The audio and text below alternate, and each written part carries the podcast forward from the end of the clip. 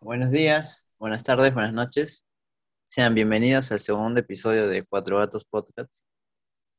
Eh, bueno, en la Libertadores, o en el fútbol en general, se puede jugar de muchas maneras, ¿no? Se puede jugar como la U, un equipo que espera atrás. Se puede jugar como Cristal, un equipo que se da a proponer.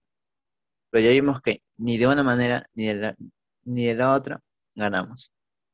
Así es el fútbol peruano. ¿Qué tal? ¿Cómo están? Bien- sean bienvenidos, este, Yuliño, Alaraco. ¿Qué tal? ¿Cómo están? ¿Cómo les va? Ahí, ahí. La verdad, Regular, hermano, ¿no? la verdad triste. Buenas, Cristian. Este, todo bien, todo bien. Y bueno, ¿vieron el hubo Defensa y Justicia? Sí, sí, muy triste. Sí, verdad. muy lamentable, la verdad. Que comience ¿Qué? mi compañero primero. ¿Qué les pareció este, a ustedes el partido? ¿Cómo? Para mí ¿Cómo solo hubo un equipo en cancha, que se fue Defensa y Justicia totalmente.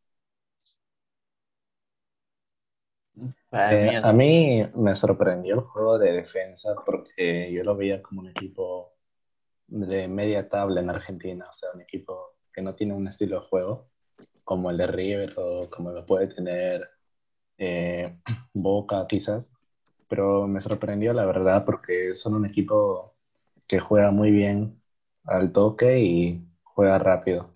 Y eso es lo que le faltó a la U también. Aparte de defensa, porque defensa pudo golear, pero Carvalho estuvo fino, en comillas, en el arco. muy fino, ay, Pero no Pero puedes hacer mucho tampoco, ¿no? Porque la defensa no te, no te ayuda. A ver, Defensa y Justicia es un equipo que ya viene con, con un proyecto desde que ascendió a la, a la primera Argentina, no sé. Tiene, Tiene tiene, entrenadores. un buen, tiene un buen equipo, un buen equipo Sí. armado.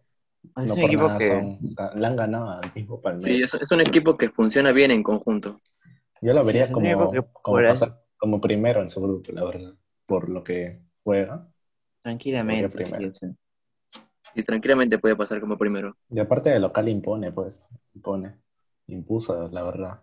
Porque Sí, la U, por tercero, más que un haya ido a tercero defender, contundente. la U fue a defender más que nada, pero muy, muy, este, se notó demasiado la localidad. Y por así decirlo, ¿no? O sea, Defensa y Justicia es un equipo que termina, este, ¿cómo llamarlo? ¿No? O sea, reciclando, por así llamarlo, o sea, a jugadores de equipos más grandes, ¿no? Equipos de Boca, River.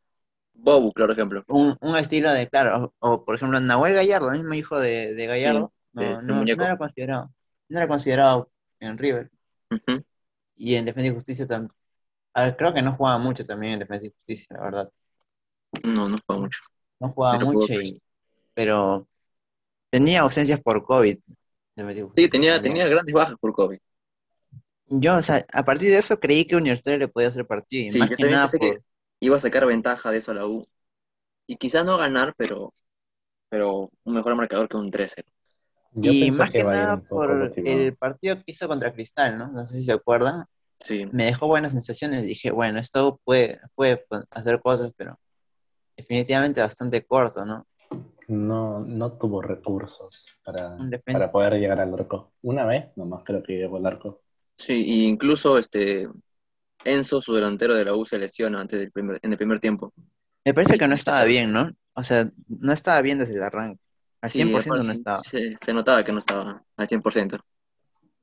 Y, O sea, la U apelando a, a pelotas largas, a buscar esto. La U A buscar el palo de los o sea, carrileros con Urruti, Quintero. y Sí, los Nada extremos más, o sea, no, fueron, no- los, fueron los que más aparecieron en la U. Y sí, Carvalho. no no tenía, llegó. no tenía mucha variante, la verdad, la U. Solo No era eso, tuvo, ¿no? sí, no tuvo muchos recursos, pero sí llegó al área, o sea, pasó más del medio campo unas cuantas ocasiones. Lo que Sí. me molestó fue de que, o sea, llegaba a la media luna del portero y no tuvieron la capacidad o la confianza suficiente como para tirar al arco, ya sea con la pierna buena o pierna mala, porque Chiquitín tuvo una en la cual podía pegarle con su pierna izquierda y no lo hizo y perdió demasiados segundos valiosos. Y, Y mira, por la falta de toma de decisiones también, no tuvieron un gol. La U termina teniendo cero remates al arco, pero bueno, si sabes que remates al arco no considera ese remate al palo de Alonso, que fue lo, más cercano que estuvo la U. Y en el Y primer Valera- tiempo todavía Valera me no decepcionó estaba mucho. Es que a ver, Valera tampoco, tampoco, o sea, está muy aislado. o sea. Sí, pero. Valera en- esto, tuvo un tiempo, más, mucho más de un tiempo, porque entró en el primer tiempo Valera y no, no demostró. También yo, yo lo veo este, también este, bajo Valero. o sea, entre Valero y Gutiérrez no, no noto mucha diferencia, la verdad. Sí, tampoco. Esperé más de no, en Valera mm, no lo veo un poco más como jugador de El mediocampo de la U Medio también es muy pobre. Muy pobres. A ver, lo que a mí me gustó del, del partido contra Cristal de la U fue este, esa dupla entre Chávez y Quintero. Por ejemplo, ya Sí. ellos no aparecieron contra Defensa y Justicia. Se comieron la banda. Contra, contra Cristal se No, comieron la banda. Sí, sobre todo Chávez, o sea, está muy, muy pendiente de que Nahuel Gallardo no le, no le pase, ¿sabes? Sí, de verdad que notaba muy... Yo también supongo que, a ver, el físico debe haber sido algo importante, ¿no? Jugaron el, el domingo y jugando un par de Sí. días, casi el mismo equipo. o sea, no hubo muchas es variantes, lo, es lo malo de la U, que es un plantel, es un plantel corto. muy corto. Y en el segundo tiempo, ¿sabes lo que me, me parece a mí? Que o sea, sacarlo a Novi, que es más que nada Sí. guardarlo para, para la liga. O sea, Sí, que ya para se mí no, no. resignaron a O sea, si Novich lo tienes que guardar para un partido, es para este partido. Sí, No lo puedes muy, sacar. muy poco acertados los cambios, porque me pareció raro sacar a Novik, que era prácticamente el que te daba fútbol en el equipo, y Sí, poner a no, Osorio, no que- puedes sacar a tu mejor, a tu mejor jugador. No y puedes poner a Osorio, que Osorio no juega un partido en ese, creo, Y aparte, si vas a, si vas a sacarlo, tienes que meter, meter un defensa, porque te está metiendo a un delantero como si estuvieras Sí, llegando. sí, sí, sí, claro. Y este, la verdad no sé por qué tienes a Novik si literalmente es lo único que puede apelar a la U, a algo Sí, que Novik. se invente Novik. Sí, Algo de visita que puede sacar la U es un punto. Si es que algo, si es que alguien te puede dar algo es Novik, pues no. Ahora, ahora la preocupación es que Independiente del Valle, por más que haya sido goleado por Palmeiras, sí o sí va a ir a buscar No, sí. de goles. Independiente Sí, del Valle ya no puede perder más puntos. goles en- en- de local encima. Sí, va a ir a matar en Ecuador. Sí, eso ya lo veremos la próxima semana. Pero terminando Juan- este tema, si no me equivoco. tus conclusiones del partido. Yo vi una U muy, muy desgastada, no sé, el plantel muy corto le está pasando factura y no, y o sea, no creo que solamente le pase factura en, en Libertadores, sino creo que en la Liga también le va a terminar pasando factura en algún momento. Yo creo que. Yo, yo sinceramente solamente vi un equipo en cancha que fue, que fue este, Defensa y Justicia. La U muy pobre en fútbol, no tenía ni ataque. Si no se comieron más goleadas fue porque fallaron varias luces de Defensa y Justicia. Hubieron uno o dos goles en offside, si no me equivoco, y por Carvalho. Porque si no, Sí, hubiera sido un baño total. Carvalho junto a Novik de lo mejor que tiene la U. Y este, ¿qué les parecieron los goles de defensa? De defensa. Este para mí un- es un- uno- uno- son unos golazos. Qué golazo. eh. son el- unos goles. son, unos, son unos goles de jugadas, ya que comienza desde Son, jugadas, son, empezar. son a un toque como pichanguita. Son unos Ah. ¿viste? Ese- se ese gol-. Ese gol a un toque retrata el- la diferencia de niveles que hay. Sí, definitivamente. se, se dan como cinco toques seguidos y lo de la U no pueden agarrarlo. Esquina termina muy mal parado. Todo muy mal es- en ese gol, ¿no? Y también Eh, este el, el primer gol de Bow es en el que le hacen el 2-1 a Chávez. Sí, Me parece ya eso, eso fue totalmente desgaste de Chávez que ya no podía correr más, ¿sabes? Me parece que los dos, los dos, los dos goles son unos golazos. Incluso el mismo penal es un golazo. sí, sí, sí, sí. Muy bien pateado por Bow. Muy bien pateado el penal. Qué bien pateó el penal. Y Carvalho ya, más tampoco podía hacer Carvalho, ¿no? No, la verdad Carvalho no nada que hacer. Carvalho defensa. jugando solo prácticamente. Y la defensa no- tampoco le acompañaba mucho en la defensa. O sea, No. y Alonso no, no, te- no te, no te pueden salvar. No te salvan a este nivel. No, pues la verdad que no. Y me preocupa también lo que ha bajado Alonso, ¿no? En, en comparación al año pasado, que Era claro que era fundamental. Este, ya Sí, no lo, se- extra- se extraña- lo extrañaban cuando se lesionó. No sé si se acuerdan Sí. cuando se lesiona Alonso. Selección Alonso pierden 6 a 1 y empiezan una Sí, sequía de partidos. Claro, una serie de partidos en la cual la U empieza a tener malos resultados, pero el Alonso de este año sí, preocupante. bastante preocupante. Y para mí, como todos los partidos, Novich juega solo. No hay muy solo. ¿Sabes? Algo que, que sí me gustó de la U fue el cambio de Murrugarra por Barret. Me parece que Sí. con Murrugarra se estaba asociando Novik, pero le terminan sacando a Novik y ya no. La U, sí, cuando sí. sacó a Novik, le entregó el partido a defensa. Sí, con- yo también, y este, yo también digo lo mismo. Para mí, un cambio muy extraño de parte de Comiso. El cambio que me gustó fue el de Murrugarra, pero el de Novik no lo entendí, ¿sabes? Y pensando, pensándolo así, o sea, lo único que pienso es en que ya gu- aguardarlo a Novik para el, el partido de liga que tuvieron contra Alianza Atlético. Y Sí, ese es el único sentido que le veo este al, al cambio. Y bueno, y si fue así, le sirvió porque el partido contra el Atlético al final lo termina ganando la U. Ganando. Sí. Y Sí. juega muy bien, ¿no? Como todos los partidos del U. Está, es- y bastante bien por la U, ¿no? Porque se estaba complicando también en, en la liga. Sí, la verdad es que el último de la tabla, el penúltimo, el que está peleando la zona de descenso, le ha hecho el partido. Y no te puede hacer el partido. Sí. Pero luego termina reteniendo este, este resultado, este 3-0 en contra, o sea, no lo, no lo compiten. En el segundo tiempo, más que nada, vi como solo terminaban mirando la pelota ya. O sea, con resignación, con Y un equipo ya muerto. a ver un Física y, equipo que, física y anímicamente estaba muerto. que está siendo muy superior a ti.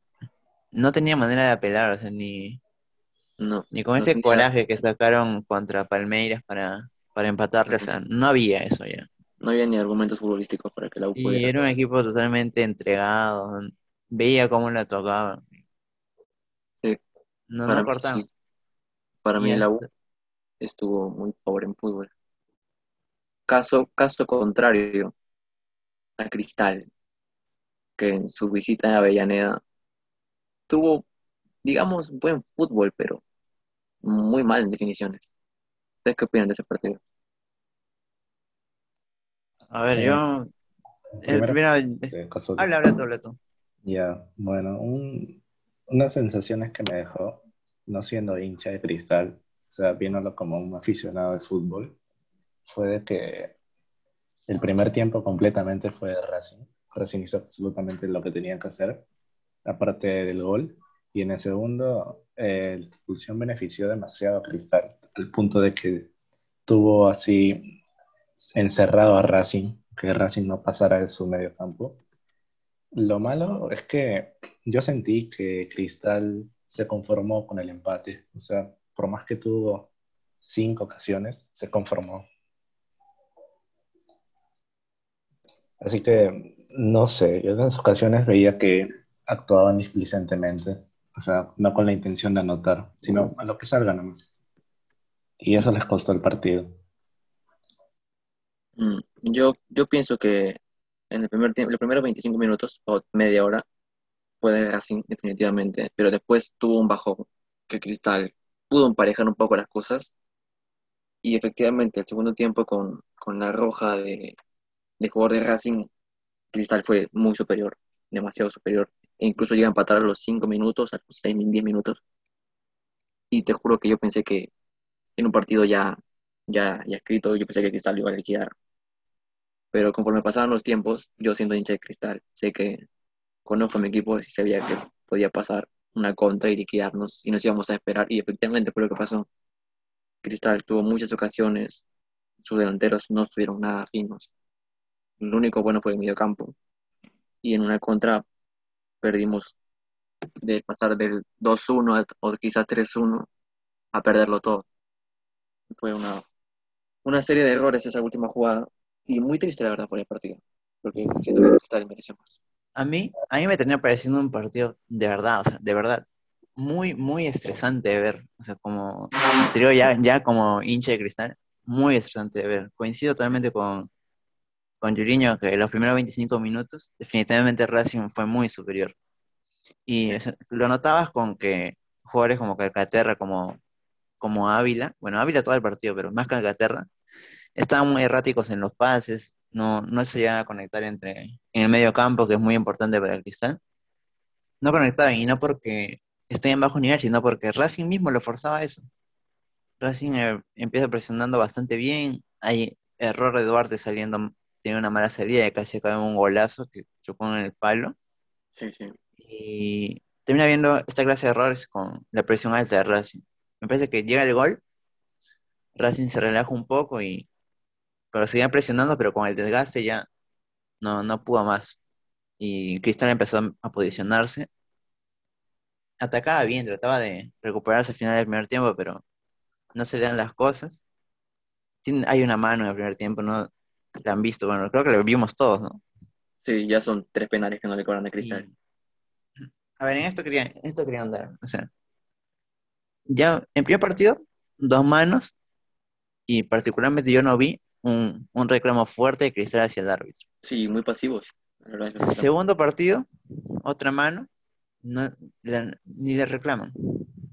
Y, o sea, ya te digo yo, si van a seguir con esa actitud de que le, le pongan mano y no va a reclamar, o sea, fuera de que con el reclamo te lo cobren o no, o sea, dudo que si reclamas te lo cobren, pero al menos reclamando, el árbitro se da cuenta que es un equipo que no, no se va a dejar quitar estas oportunidades así nomás, por no decir, no se va a dejar robar, ¿no?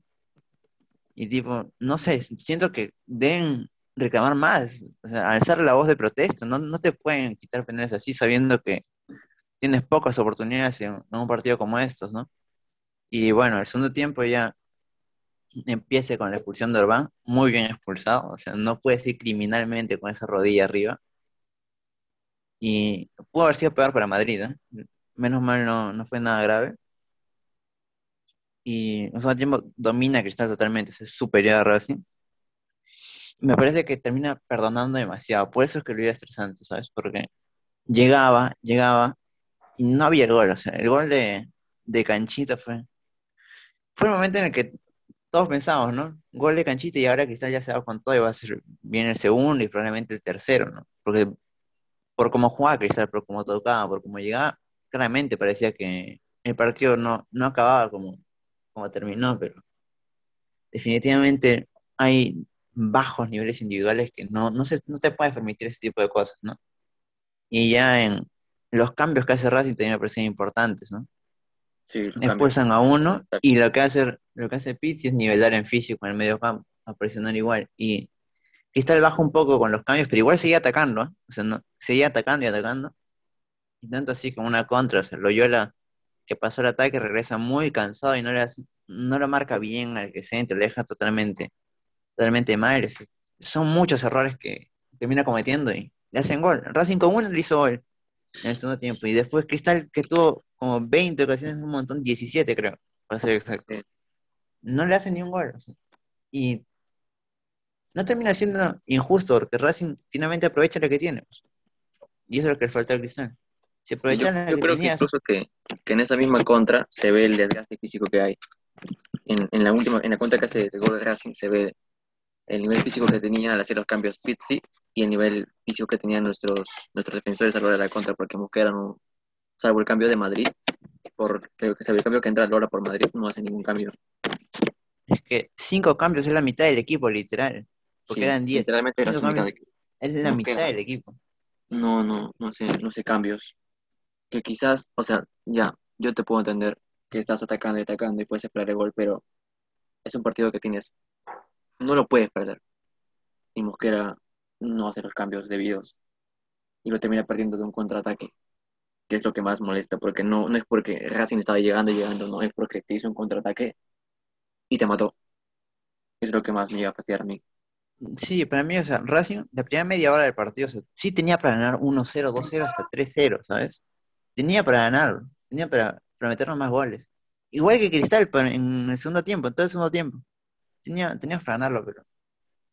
A ver, yo, bueno, lo que quería hablar, más que nada, es al bajo nivel que tienen este, los extremos de Cristal y por ahí un poco Riquelme, ¿no? ¿qué le pasa a Corozo y qué le pasó a Ávila? Ustedes pueden opinar sobre, sobre eso. ¿Cómo vieron a Corozo, Ávila y Riquelme? En esos temas, en esos partidos, más que nada se, se puede notar a- a de lejos este, para qué está hecho un jugador, para qué lo fichas, si, si está solo para el torneo local o si te puede servir en torneo internacional, porque a Corozo, yo en el torneo local lo veo como uno de los mejores jugadores, más desbordantes que tiene Cristal y la Liga, pero internacional lo veo muy achicado, la verdad. No lo veo capaz de hacer un regate y desbordar. O sea, una vez sí, pero estando frente al arco no, no tiene oportunidad. Yo la verdad pienso muy similar a, a Garaco. Corozo, Corozo yo sé que es un jugador que tiene mucho potencial, pero cuando... Es muy buen jugador, muy buen Sí, jugador. sí, fue muy buen jugador Corozo, pero lo que pasa es que cuando empieza a fallar muchas, él se empieza a nublar y se frustra en los partidos y se le nota a la hora que define, va a hacer un regate y, se, y empieza a tener, no sé si decir temor, pero incluso en la liga local, claro ejemplo fue el partido contra, contra Ayacucho en, en la final por la fase 2. Sí, sí, sí. no Ya, empieza a recuerdo, recuerdo. y se recuerdo. nubla, empieza a fallar muchas, incluso falla el penal. Y ahí también se ve ahora, sí, y ahora se ve también este contra Sao Paulo que Corozo sin, duda alguna no fue su partido, tuvo dos claras y las falló. Y ahora acá en el último partido también tiene dos para definir, no tan claras, pero las manda a la tribuna. Ni siquiera le dio el palo, ni siquiera le dio el córner, no la tapó el arquero, la mandó a la tribuna. Son partidos que ahí es donde tienes que ver a, a tus futbolistas que más destacan. Eso fue parte de Corozo y por parte de Ávila, la verdad es que no sé, lo creo que más me sorprendió lo de Ávila, porque era un futbolista que a pesar de que no, de que se le está negando el gol, este, estaba teniendo buenas participaciones. Yo creo que lo de Ávila fue este, un mal partido nada más. ¿eh? Sí, fue definitivamente un muy mal partido. Perdía pases, no estaba claro, no sé, no sé qué pasó. Ávila fue el que más me sorprendió porque Ávila no es joven, como que ya es coloso. Ávila ya tiene experiencia en Copa, ya ha metido goles en Copa. Ávila el- ya en ese estadio. Y sí, Ha ganado en ese estadio. En ese mismo escenario se metió un partidazo y no, no, no hay excusa, simplemente Ávila fue muy mal partido. Y Riquelme, bueno, Riquelme más o menos. O sea, tuvo buenas actuaciones como también tuvo algunas malas. Un claro, un claro centro que le metieron y cabecea, quizás pudo hacer más en ese cabezazo, Sí, yo, yo también siento que puedo hacer más. O sea, fuera de que es un tapadón de, de áreas, o sea, pero pudo hacer puede más. hacer más Riquelme. Sí, porque su carta de presentación es el juego aéreo. Es, es el gol de cabeza, claro. Los miles de goles de cabeza que hemos visto en Bolívar. Y siento que pudo hacer más Riquelme. Y Bueno, yo- el campo de cristal, muy bueno. Sí, en mi campo quizás lo más destacado. Yo lo que voy con Corozo y con Ávila, primero con Corozo. Me parece que no, o sea, ya es un jugador que hemos visto cómo ha fallado con Sao Paulo y cómo no, no es bueno en la decisión final, ¿sabes? En la definición, no es un jugador bueno. En el- para la Liga 1 sí, pero en Libertadores creo que más pasa por un tema mental, ¿sabes? Que no, no lo permite destacar. Desbordando, desborda bastante bien. De hecho, desbordó, ya le había desbordado a Dani Alves, desbordó este, a Cáceres en, en, en el cilindro, pero para definir, o sea, ha tenido varios. Y ya te digo yo, o sea, no solo para definir, es un jugador que, como dices tú, como dices tú muy bien, Juliño, o sea, se nubla bastante. o sea, ves que falla una oportunidad, falla dos, y ya es un tipo que no, no, no le va a salir ni una en el partido. Porque incluso, o sea, no solo con la definición, tenía centros que eran horribles. Centros que no llegaban a nadie. Centros terribles. sí. Y me parece, no es por criticar a Mosquera, pero si ves a un jugador que, que está mal mentalmente, fuera físicamente, Sí, ya estaba por eso es fuera un de gran partido. jugador, Corozo. Por eso ya estaba fuera de partido. o sea, Corozo ya es- no había forma de recuperarlo. Está bien que le des confianza, pero puedes confiar una vez. Falló una, ya, a cualquiera le pasa. Falla dos, falla tres, pero ya, o sea, hasta en los centros falla. O sea, Corozo centra perfecto. Todos los días Corozo debe tener central fijo, ¿sabes? Y, y que le puede tipo de cosas ya, yo lo veo más tema mental, que Corozo es un jugador que es muy débil mentalmente. O sea, no, y Cristiano no, no debe tener fuerza así para partidos como estos que son tan, tan difíciles, ¿sabes? Sí, sobre todo por el contexto del partido, porque era un partido con tu rival directo que tenías una amplia ventaja, a pesar de la numérica en el fútbol, tienes una gran ventaja. Era un partido que no se te podía escapar para nada. Y Mosquera hace los cambios muy tarde, y lo- los pocos que cambios que hace. Y el partido lo pierde Mosquera, porque Pizzi le gana, hace Sí, cinco cambios, sí. refuerza, refuerza prácticamente todo el equipo. Y Mosquera hace uno, dos, tres cambios y los hace muy tarde. Y al final termina pasando caro porque una contra se pierde todo. Y sea, a ver, viendo el partido, o sea, como iba uno a uno, el uno a uno a mí no me parece, al menos a mí, ¿eh?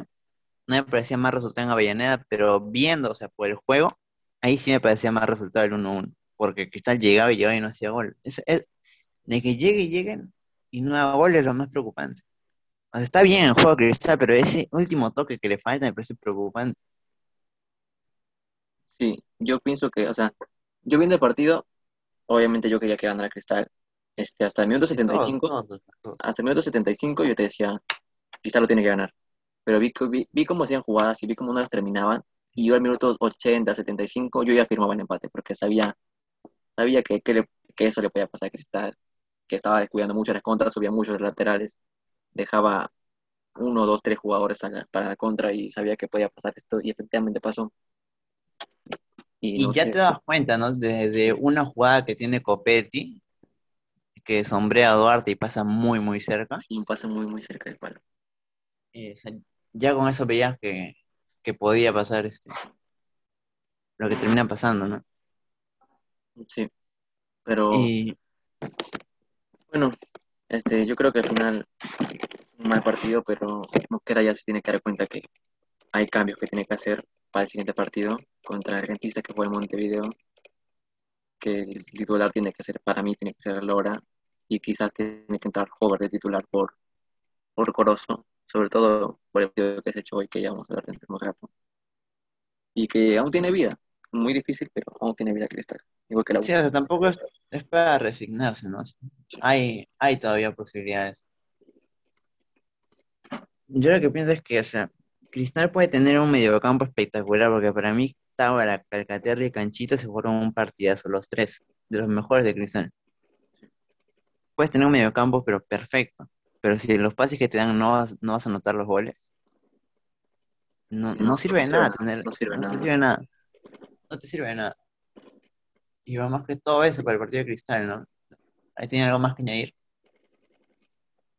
Yo nada, Eh, yo sí sería de que en conclusión fue un partido demasiado ganable, más con un 80% para Cristal eh, a partir del segundo tiempo eh, de probabilidades, pero no, no supieron aprovecharla. Ese es, este, esa es la verdad que no supieron aprovechar. Se confiaron o tal vez solo querían un empate, porque un empate no estaba mal. O sea, un empate en Argentina en, con Racing no no está mal estaba mal, no. pero nada. tampoco no vas a fallar todas las que tengas, ¿no? O sea, no vas a decir, quiero empatar nomás. Cuando tienes, tuviste demasiadas ocasiones, demasiados desbordes, demasiadas oportunidades para petear, y en una jugada, solo una jugada que te llegaron, que pasaron más del medio campo y tiraron un balón y cabecearon, ahí acabó todo el partido.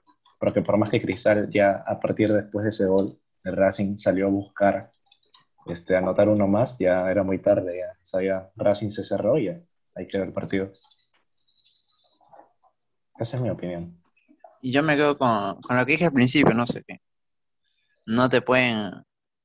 O sea, tienes mil oportunidades ya. O sea, al ver las oportunidades que tiene Cristal, o sea, el, penal termina prácticamente sin, sin importar, ¿sabes? Pero esos penales debes reclamarlos. No porque te los cobren porque reclames, sino para que vean que, que, o que te indigna, ¿sabes? Te indigna que te quiten un penal.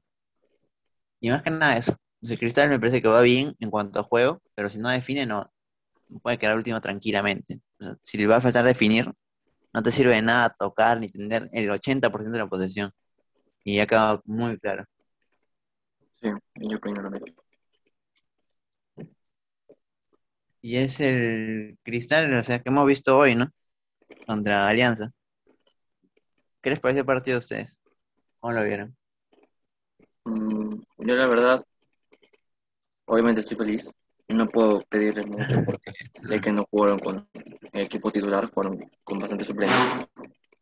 Y a nivel general feliz porque obviamente porque ganamos y seguimos invictos.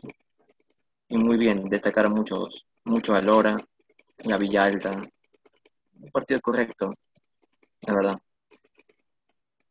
Mm, Hola, Arago, ¿qué te pareció el partido?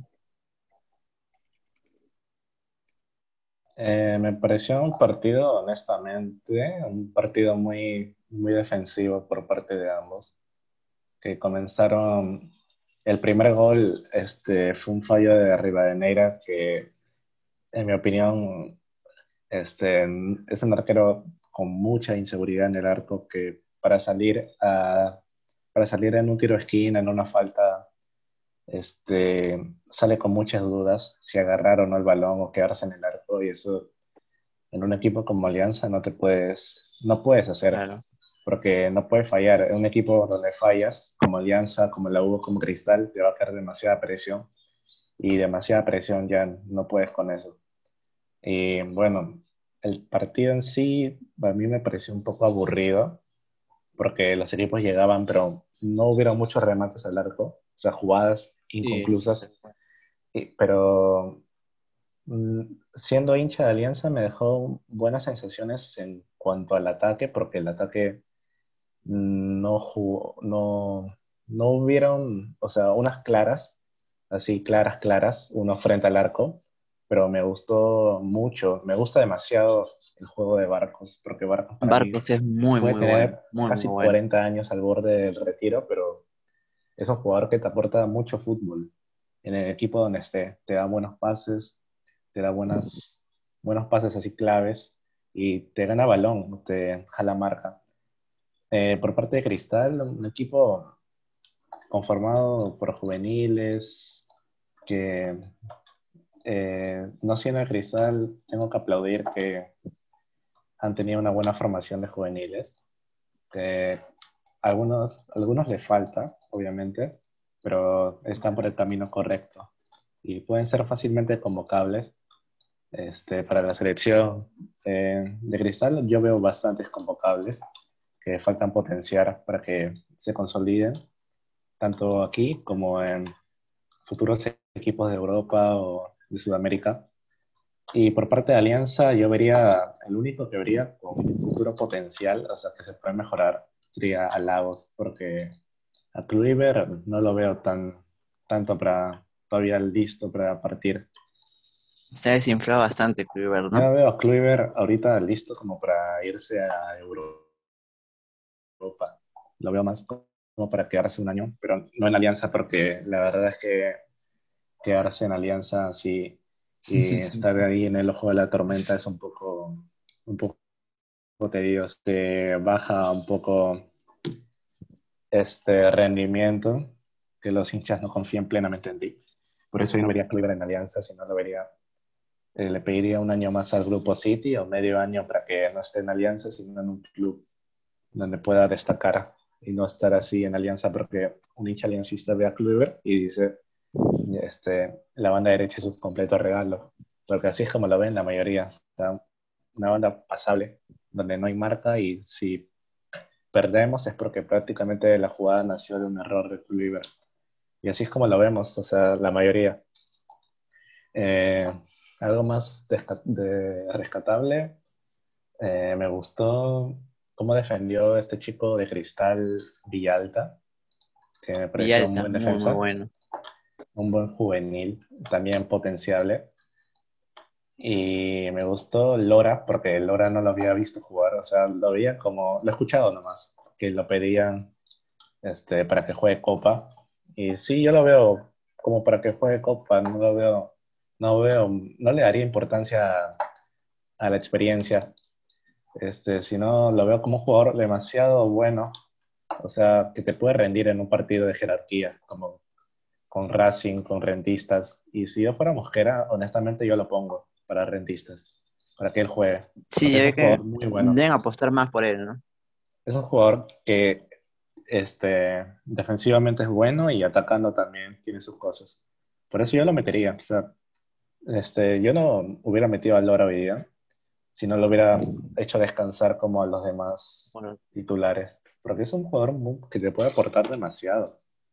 Es un jugador este, muy bueno para mí. Está por encima del titular que tiene, este, la banda derecha. Está muy por encima, pero si la experiencia, si la experiencia este, tiene más peso, no lo veo como un- una buena justificación de Mosquera, la experiencia, porque te han estado rindiendo demasiados partidos, Lora. Así que yo lo, yo lo pongo. Para mí, si le meten a Lora, tienen buenas chances de conseguir un buen resultado, porque en la defensa van a estar bien. Y bueno, eso sería mí todo. el partido, mí el partido me pareció este, bastante igualado aparte de ambos, se fue el resultado. Me termina pareciendo un partido bastante igualado.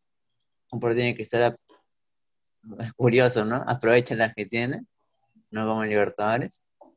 Y es muy, y muy bueno, ¿no? Ver a estos chicos, ver a Marchán volver y sobre todo lo que estaba ansioso por ver, lo contábamos la semana pasada, ¿no? Junto a, junto a Lobatón, de que queríamos ver a Percy Prado, ¿no? Finalmente para mí Percy Prado es un jugador, o sea, muy normalito, muy normalito, muy, muy regular, no sé, no lo veo ni por encima de Madrid, ¿sabes? Y creo que más que nada es porque no juega hace mucho, o sea, no juega hace casi un año prácticamente. Y creo que con el, el pasar de partidos puede mejorar, pero no creo que llegue a ser tan bueno, ¿sabes?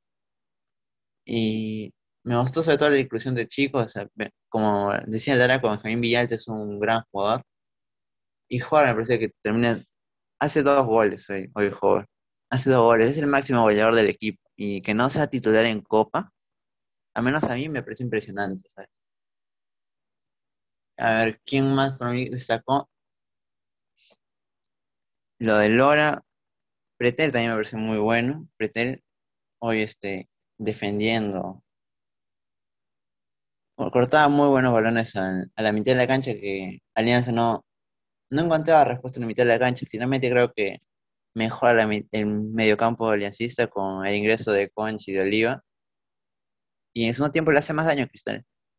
Le hace mucho más daño y, y por ahí para mí termina mereciendo quizás un poquito más, pero no, no, no llega a hacer el esfuerzo para hacer más porque no remataba el arco. Le faltaba más remate, le faltaba más llegada y Cristal se defendió bastante bien ese partido, pese a las, a las ausencias, a las grandes ausencias que tiene. Y te das cuenta con el ingreso de Corozo al, al final, lo buen jugador que es.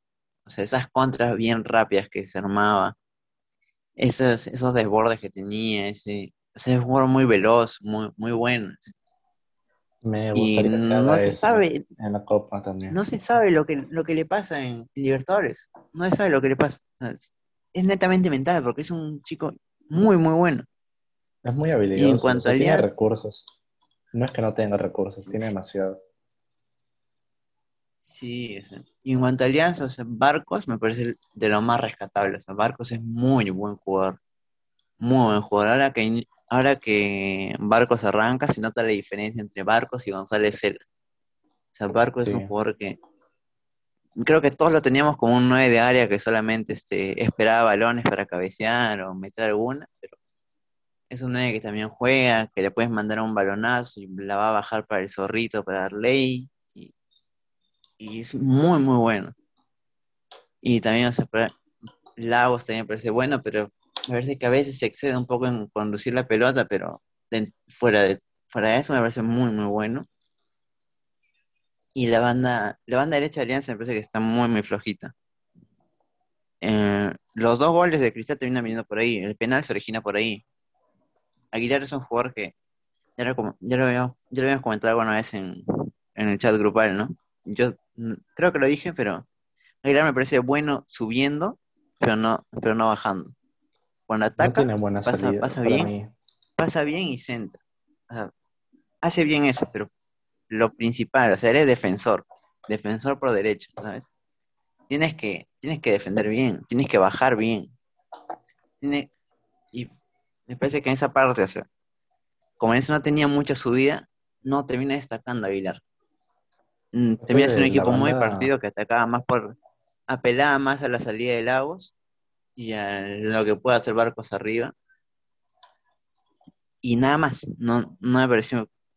Con los cambios mejoró, me parece que, como ya le había dicho alguna vez, me parece que Concha, o sea, fue el bajo nivel que, te- que ella tenía alguna vez, debe ser titular, porque sin Concha no va a haber enlace hacia Barcos, Arleia y Aguirre. Y día- Mora termina ingresando, Mora termina ingresando bien porque me parece que tiene más recursos Sí. que Aguilar. Lo de, lo de, lo de Jairo Concha, hoy día me acabo de enterar que no jugó, no jugó tan mentalizado porque hoy día falleció aparentemente su abuela. Por eso yo no lo hubiera metido a jugar. Yo no lo hubiera metido a jugar sinceramente, Wow, wow. fuera del partido que fuera. Este, porque no está mentalizado, su cabeza no está en el partido. Por eso yo no lo hubiera puesto a jugar. Sí, la situación, situaciones así es eh, bien lamentable lo de lo de Manzaneda. No, lo de Concha, perdón.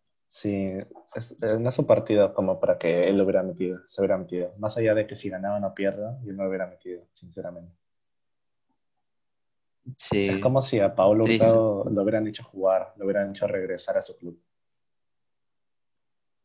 O sea, yo le hubiera dado un, Mm. un pequeño respeto, porque no, no lo veo correcto hacerlo jugar. Cuando ha tenido, acaba de pasar un problema así. Claro, claro. Pero ¿Y algo más lado. para algo más que Mm. añadir para el del partido? mm, buenos cambios por parte de Bustos, muy buenos cambios, porque Sí. los cambios este, le sumaron ataque a Alianza. Y para el próximo partido combinacional, si yo fuera Bustos, aunque yo creo que Bustos lo hará, porque se le notó molesto por el fallo de Kluivert hoy día, este, yo metería al Tato Rojas, porque el Tato Rojas no entiendo mucho por qué no lo pusieron, pero es un jugador que fue de lo mejorcito en defensa el año pasado. Hasta le complicó un partido a Cristal. Por eso yo lo metería. Y yo apostaría por el Oliva, porque el Oliva los primeros partidos no lo jugó bien, pero mejoró bastante en ese partido. Se notó demasiado su buen juego. Por eso yo... Le aporta, yo- le aporta bastante para controlar el balón Alianza. Sí, la banda, la banda de lo fundamental para Alianza sería mejorar un poco el mediocampo, porque yo no pongo a, a Bayón, a Valenzuela y a Míguez.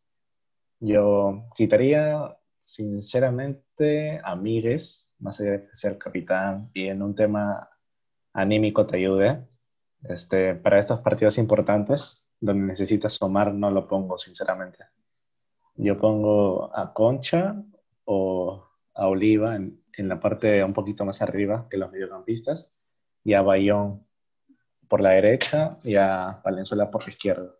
Y el lateral derecho, hasta donde yo sé, a Tato Rojas lo han, lo han usado. El Tato Rojas tiene experiencia Sí, del Tato- lateral sí, derecho. sí puede jugar por ahí. Es, es un juego rápido también, o se puede hacer recorrido tranquilamente, joven. Sí, sí lo puede hacer. O si no, bueno, como ya se ha visto el año pasado, poner a Mora ahí, aunque no lo veo tan, lo veo como una no- apuesta, una apuesta de doble fil, o que te puede ayudar o no te Sí, puede no, ayudar. no me termina gustando mucho Mora, pero hoy me parece que sí ingresa bien, pero Ofensivamente es un buen jugador, defensivamente buen jugador, no pero defensivamente de- deja mucho que desear. Sí, eso es lo que le falta a Alianza, un buen, una buena, un buen mediocampo, un- una buena formación de mediocampo, porque tiene jugadores para tener uno muy bueno, con jugadores de buen pie, y el lateral derecho, porque la mayoría de los goles de, le están viniendo, más allá de la banda izquierda, son por la banda de Kluivert, lamentablemente. Y si mejoran ese sector, Eh, pueden ser uno de los equipos con menos goles que puedan recibir en el campeonato. Sí, porque dentro de todo el mediocampo que propone Alianza con Míguez, con, Bay- con Bayón y con Venezuela son bien defensivos, son jugadores que, que quitan bien y se, te pueden aguantar un partido. Me parece que va más por ahí, o sea, que alineen esos tres, que Alianza quiere, quiere asegurarse primero, quiere asegurar primero su, su estancia en primera, no sé si por así llamarlo, no sé qué les parece, pero creo que va más por ahí, que quiere asegurar primero el resultado y luego, y luego va a buscar el juego. Yo veo un plantel más buen- buen partido. que el año pasado, más unido, la verdad. Sí, Porque en este Me parece. plantel hay jugadores que aman Alianza, o sea, tienen ya han jugado por Alianza previamente, que ya saben que no pueden fallar, como Mires, como, como jugadores de, que han estado en préstamo y han vuelto, como esos tipos de jugadores, como los nuevos fichajes Manzaneda, por ejemplo, que ya saben de lo que se en Alianza. Y saben que, no pueden fallar. haya pasado por lo que pasó, haya pasado por lo que pasó, saben que no pueden cometer tantos errores. Saben que no pueden fallar, que no pueden decepcionar, porque la hinchada está confiando en ellos, en Miguel, en Manzaneda. O sea, parece que son más conscientes de que están en uno de los equipos más grandes del Perú y que, y que tienen que jugar bien porque tienen que jugar bien. Sí, me parece que este año hay mejor plantilla por tema futbolístico y por tema mental, por así decirlo. Sí, no hay, es un tema más disciplinario, la verdad. Tiene, está muy bien en eso. Más allá de lo de Farfán, que se puede corregir porque es un solo jugador, este, eh, no, he, visto un caso más como el año pasado, porque los jugadores ya tienen que respetar al club. Y aparte hay jugadores que que respetar al club, como Migues, por ejemplo. Como Migues, el mismo Zorrito, que hoy hizo un buen gol. De, jerarquía ya. Sí, el Zorrito ya, espero no sea grave lo que tuvo, por, por lo que tuvo que salir. Ah, sí, sí. Pero es un jugador que a pesar de su edad como Barcos, está jugando, está jugando muy bien, no está decepcionando. Y una, una pena lo de Olivares, ¿no? Cómo termina saliendo por un mal amague. Sí, es una pena porque a comparación de hace, de hace un tiempo ha mejorado, no está tan bajo como tiempo antes, sino este, ha mejorado tanto disciplinariamente, que está más disciplinado, no se le ve tanto en polémicas, casi nada creo en polémicas, y ha estado con buen ritmo, porque creo que ha aportado demasiado y hasta ha llegado a ser titular en, el Sporting Cristal. Y si no me equivoco, ella llevó la banda de capitán. Porque la banda de capitán, sí, a mí, también me sorprendió eso, ¿ah? A mí también me sorprendió eso. No cualquiera lleva la banda capitán, ni más si es de un club que está a la altura de Alianza y de la U en tema histórico. Así que yo lo veo como un jugador ya recuperado, por así decirlo, porque si se en polémicas se iba a perder. Y bueno, es un jugador bueno ofensivamente también, que te aporta. Y me, me parece muy bueno que no esté perdido y que tenga su cabeza al 100% en el fútbol. Porque eso es saludable para el fútbol peruano. Que un juvenil como él Igual como, no esté en polémicas. Como, mencion, como mencionabas en Alianza, parece que hay, fue muy bueno que hayan quitado este, a los malos valores tipo Asquez, tipo Yandesa. O sea, quitas a esos, esos jugadores que te pueden llegar hasta contaminar el grupo y ahora tengas un plantel con jugadores que más comprometidos con, la camiseta. Es lo que me gusta. Sí, y la verdad que sí. También lástima por, por lo de Olivares, que, que salió convocado, justo hablando de convocados. Vamos a ver la lista de convocados. ¿Qué te pareció la lista de convocados La lista me pareció, bueno, es un poco ya predecible quiénes van a estar y quiénes no. O sea, los 11 titulares ya se sabe quiénes son. Pero me sorprendió el factor de ver a, a Kluivert Aguilar, la verdad, y a un par más de jugadores, pero sobre todo a Kluivert, porque es un jugador que no está rindiendo en su equipo ahorita. Y verlo ahorita no me, no, me sorprendió bastante, siendo sincero. Es, es una sorpresa. Vamos a, ver este puesto por puesto, a ver qué te parece cada uno. A ver, de arqueros me fueron convocados Carlos Cáceda, José Carballo, Pedro Galese y Renato Solís. ¿Te parece bien los convocados? Mm, sí, yo creo que los arqueros, y es un tema ya que casi siempre se repite quiénes son los convocados o quiénes no. Eh, Carvalho me parece un portero que no debería jugar en la U por su nivel, porque es un, es un arquero, a pesar de que ya está un poco con la edad, o sea, ya no está como con 20 años, 25 años, te puede rendir, porque es un arquero que salvó a la U bastantes ocasiones de recibir. De, termina, siendo de los jugadores más importantes de la U junto con Novi, como, como lo decíamos. Es de los más rescatables que puede tener la U en estos momentos. Solís es un arquero que a veces lo veo un poco inseguro con las salidas, pero lo veo con un arquero que tiene buenos reflejos y de Galese ni hablar, porque es el arquero titular, pues. Lo veo demasiado. Entre Solís y Duarte, ¿te parece bien lo de Solís? Me parece un arquero mejor Solís, la verdad. Solís me, me gusta más que Duarte. A mí me parece arquero con nivel muy similar, pero me parece que termina eligiendo a Solís por el partido, el partidazo que hace contra la U. Las, las buenas atajadas que tiene, además ahí está Gareca mismo. Me parece que más que nada por eso, porque los dos lo veo bastante, en nivel bastante similar. Y bueno, los tres, Casa, Carvalho y Galese, son los que siempre van a estar ahí, ¿no? Son jugadores que, en los cuales Gareca ya confía y no, no los va a mover. Me gustaría ver al Duarte del 2017 en la San Martín, porque yo quería que esté en Alianza Duarte, porque lo vi ese año y me pareció uno de los mejores arqueros que tenía la liga en ese entonces. Y me gustaría que regrese a ese nivel, porque cuando se fue a México creo que lo bajó un poco, pero me gusta demasiado. O sea, en su mejor versión, a Duarte. Actualmente a y que puede, llegar, a, llegar a ser tranquilamente de los mejores de la liga, ¿no? Sí, puede ser de los mejores porteros que tiene la liga actualmente si vuelve a su nivel que tuvo en la San Martín. Sí, bueno, en cuanto a defensa. su convocatoria mm, puede esperar un poco que recupere más. Sí, a, mí no, a mí no me molesta lo de Solís. Yo tranquilo con que esté como con Solís. Y a ver, en cuanto a defensas, a ver, mira, está convocado Advíncula, Callens, Gilmar Lora, Aarón Sánchez de Cantolao, Abraham, Corso, Loyola, Santa María, Verde Aguilar, Josué Estrada, Cristian Ramos, Trauco, Araujo, Renzo Garcés, Paolo Reina, Carlos Zambrano, Marcos López y Jean-Pierre Rina. ¿Qué te parece? Corso, Corso convocado, ¿no? Sí, Corso convocado. Eh, comencemos con los laterales primero. Los laterales sí. por banda derecha. Corso, sí, Advíncula. Este, bueno, este. Advíncula ya casi siempre es, como, siempre es convocable Advíncula, o sea, siempre lo vemos en la lista. Haga una buena temporada o no la haga, porque en Perú se puede decir que rinde, rinde demasiado.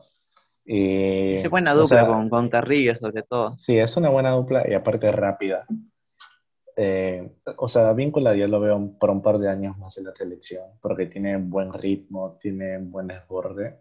En lo defensivo obviamente puede mejorar también, porque deja muchos espacios en el momento de atacar. Pero es un jugador muy, muy, muy bueno ofensivamente, la verdad.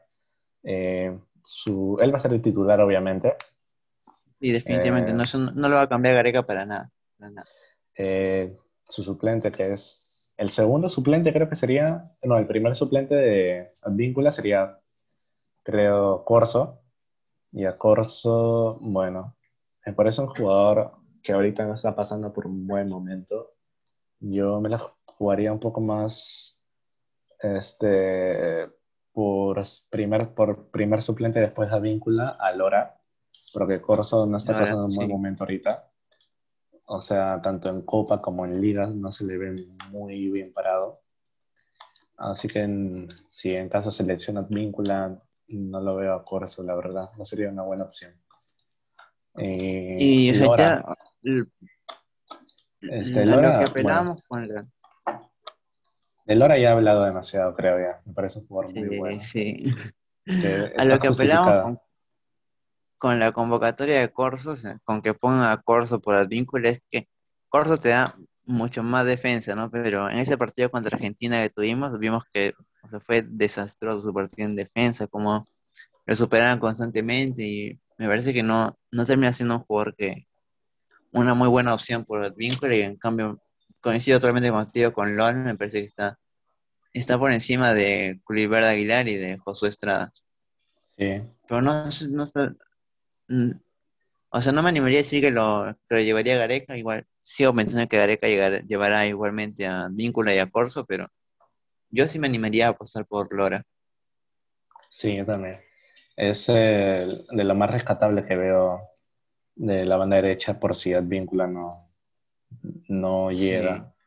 Porque Kluivert, obviamente, no, yo no lo veo a Kluivert, la verdad. No entiendo su convocatoria, habiendo mejores laterales que pueden servir ahí como el Tato o, o más laterales de la liga. Porque, porque está jugando, me parece más que nada. Lo vería más por tema de ritmo, de que está jugando más. O sea, ser los que más están jugando partidos pero no lo veo por una razón. El nivel, el nivel está bajo. bajo Tampoco bajo. A lo que dejó sensaciones del 2019, no lo veo actualmente en ese club. Lo veo un poco más inseguro. con La verdad, honestamente, lo veo Kluber cuidándose con la intención de cuidarse para llegar a Bélgica. Lo veo lo de una lesión. Y, bueno, no se le puede cuestionar porque ya su decisión. Sí, en cuanto a centrales, ¿qué te parece los eh, Abraham me parece que está haciendo un buen papel en Vélez. Creo que se va a ir. No, no creo. Creo que dijo algo de. Sí, parece que se va a España, ¿no? Sí, parece que se va al Celta de Vigo, si no me equivoco. Pero es un rumor. Y bueno, si se concreta, sería muy bueno porque se asocia con Tapia. Y no, se, no le costaría mucho porque ya tiene a un seleccionado aparte ahí que le puede ayudar a, claro, La adaptación no, no mucho. La adaptación no, no sería un problema. ¿Quién más, eh, ¿Quién más está? Zambrano. Zambrano, por más que se le critique en Argentina, es un buen defensa para mí. En la selección es muy bueno.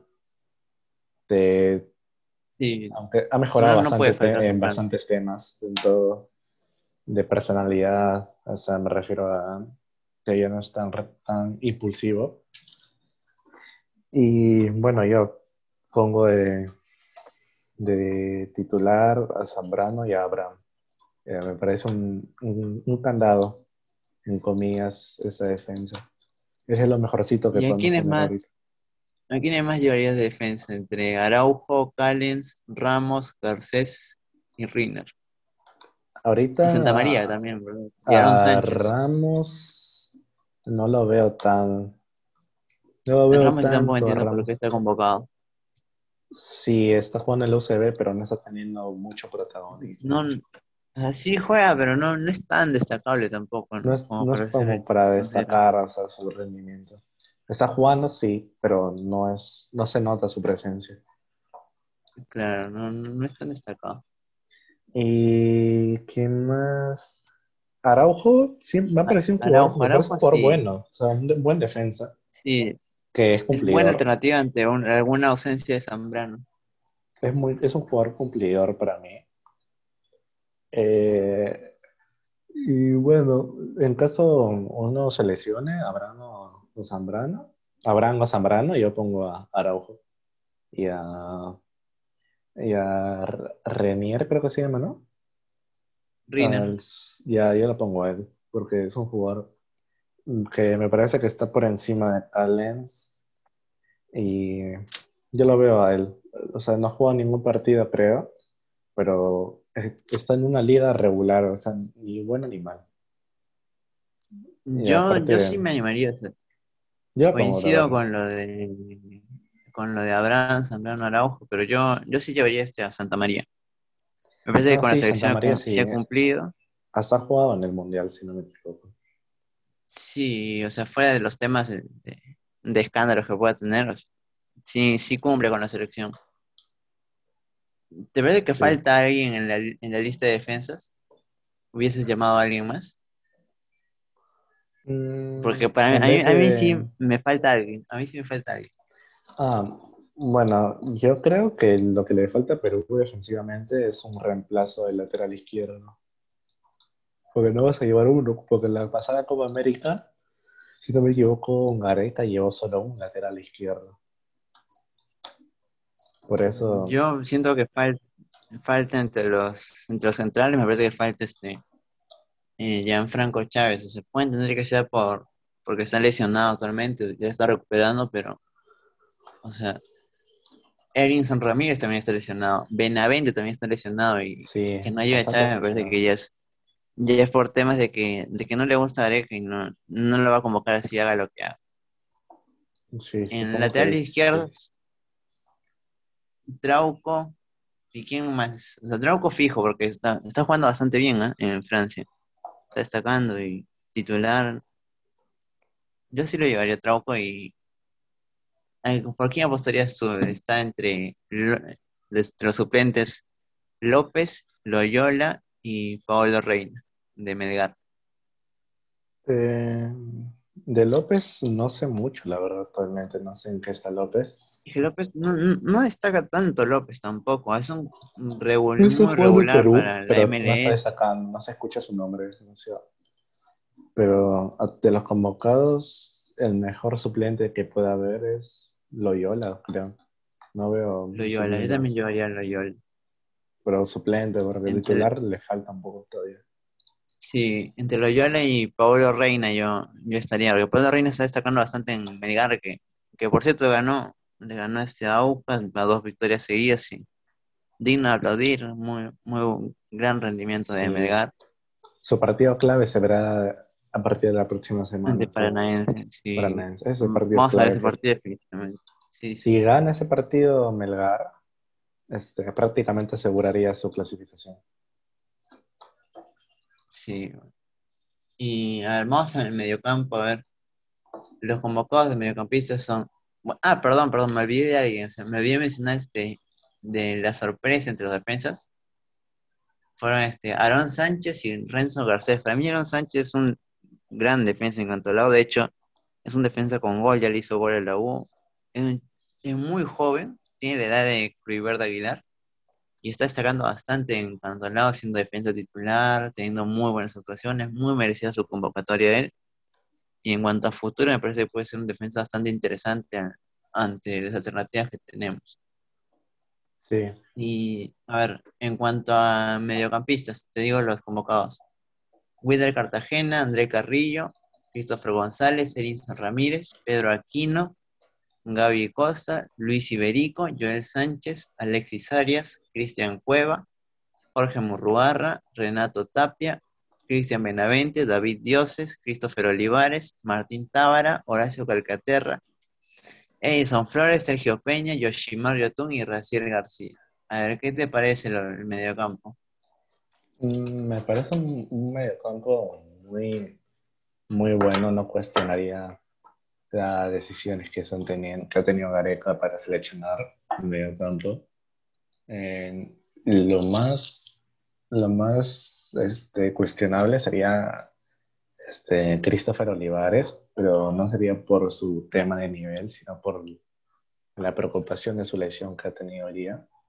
Y bueno, ese sería el problema ahorita. O sea, en cuanto al mediocampo, porque si está lesionado sería una baja importante que puede tener. Pero porque ha mejorado bastante y te puede aportar. Sí, mí me Porque parece puedes bastante cuestionar, bien. no. No veo un jugador que no esté pasando por un buen que- momento. A ver, en vez de Olivares, o sea, por la lesión que ha tenido hoy, tranquilamente Iberico podría suplir esa posición porque me pareció bastante interesante lo que está haciendo con Melgar. El partido que tuvo contra Metropolitano ha estado bastante bueno. Y es un jugador que desde que dejó de ser nueve y lo mandaron a una banda, me parece que ha mejorado bastante. Sí, tienes razón, ha mejorado. Y Y aparte, la mayoría ver, está pasando por buenos momentos. O sea, eh, aquí no, que está teniendo un buen momento aquí en América. Tapia, en el Celta, aunque creo que tuvo riesgo de lesionarse, pero espero que no. Eh, este, Yotun en Cruz Azul, que lleva invicto 15 partidos prácticamente, Y ya clasificó a la liguilla de este apertura o clausura. Ojalá no le vaya bien, No estoy seguro. Pero me parece que la mayoría está pasando por un buen momento futbolístico. O sea, en sus clubes están en un buen rendimiento. La mayoría sí, bastante bien. Eh, Vienen, llegan con buen ritmo. En la la- me parece que es la posición en la que más hay esa misma de volante de contención. Me parece que tiene, hay un montón de alternativas y muy buenas. El mismo Calcaterra, Tábara, Chaca Arias. Jugadores muy buenos que Iberico pues, también. tranquilamente Iberico me parece un buen jugador, la verdad. Es muy joven también. Yorico muy bueno. Como dije, o sea, fue sí, lleva de dos goles. Lleva dos goles en esta Sudamericana. Muy, muy, Y muy no, no fue convocado. Polo, sorprendentemente. Polo no fue convocado. Sí, Polo tampoco es que haya escuchado mucho su nombre, pero si no lo incluirían será por algo, ¿no? Sí, si no lo incluyes, no, no es tampoco la gran ausencia, porque Polo tampoco es que haya hecho mucho para quedarse en- entre los convocados. Sí, necesita ritmo futbolístico porque no, no está ahorita al nivel de la mayoría. Porque la mayoría está en un buen nivel y Andy Polo no está a su alcance, lamentablemente, todavía. Sí, es un, es un puesto muy peleado, es el medio campo. Todos en muy Es el, nivel. es el más peleado de todos, porque en defensa este, ya se sabe más que nada quiénes van a ser. O sea, se puede predecir, el arquero también, Sí, los laterales también. En medio campo sí tiene bastantes variantes. O sea, tiene para elegir, algo que no teníamos antes. Y me parece muy bueno, la verdad. Porque antes no teníamos jugadores, o sea, siempre teníamos los mismos, que ya sea estén en bajo nivel o en buen nivel, como no habían más jugadores, lo ponían sí o sí. Y ahora tenemos veces están- hasta de sobra. Tenemos para, hasta Sí, para hay darnos buenas el lujo. alternativas. Eso- eso- sí, eso está bastante bien. Y a ver, en cuanto a delanteros, te digo los convocados. Jefferson Farfán, Gianluca Lapadula, Aldair Rodríguez, Pablo Guerrero, Santiago Ormeño, Raúl Ruiz Díaz y Alex Valera. ¿Qué te parecen los delanteros? Mm, mm, bueno, esto es un tema, el de los delanteros es un poco, creo que el más polémico, ¿no? Porque Sí, acá se cuestiona este, la nueva sangre, en comillas, de la selección, que serían Ormeño y La Padula. Si apostarías por ellos o apostarías por Paolo, jugadores ya que han- tienen demasiado tiempo jugando por la selección.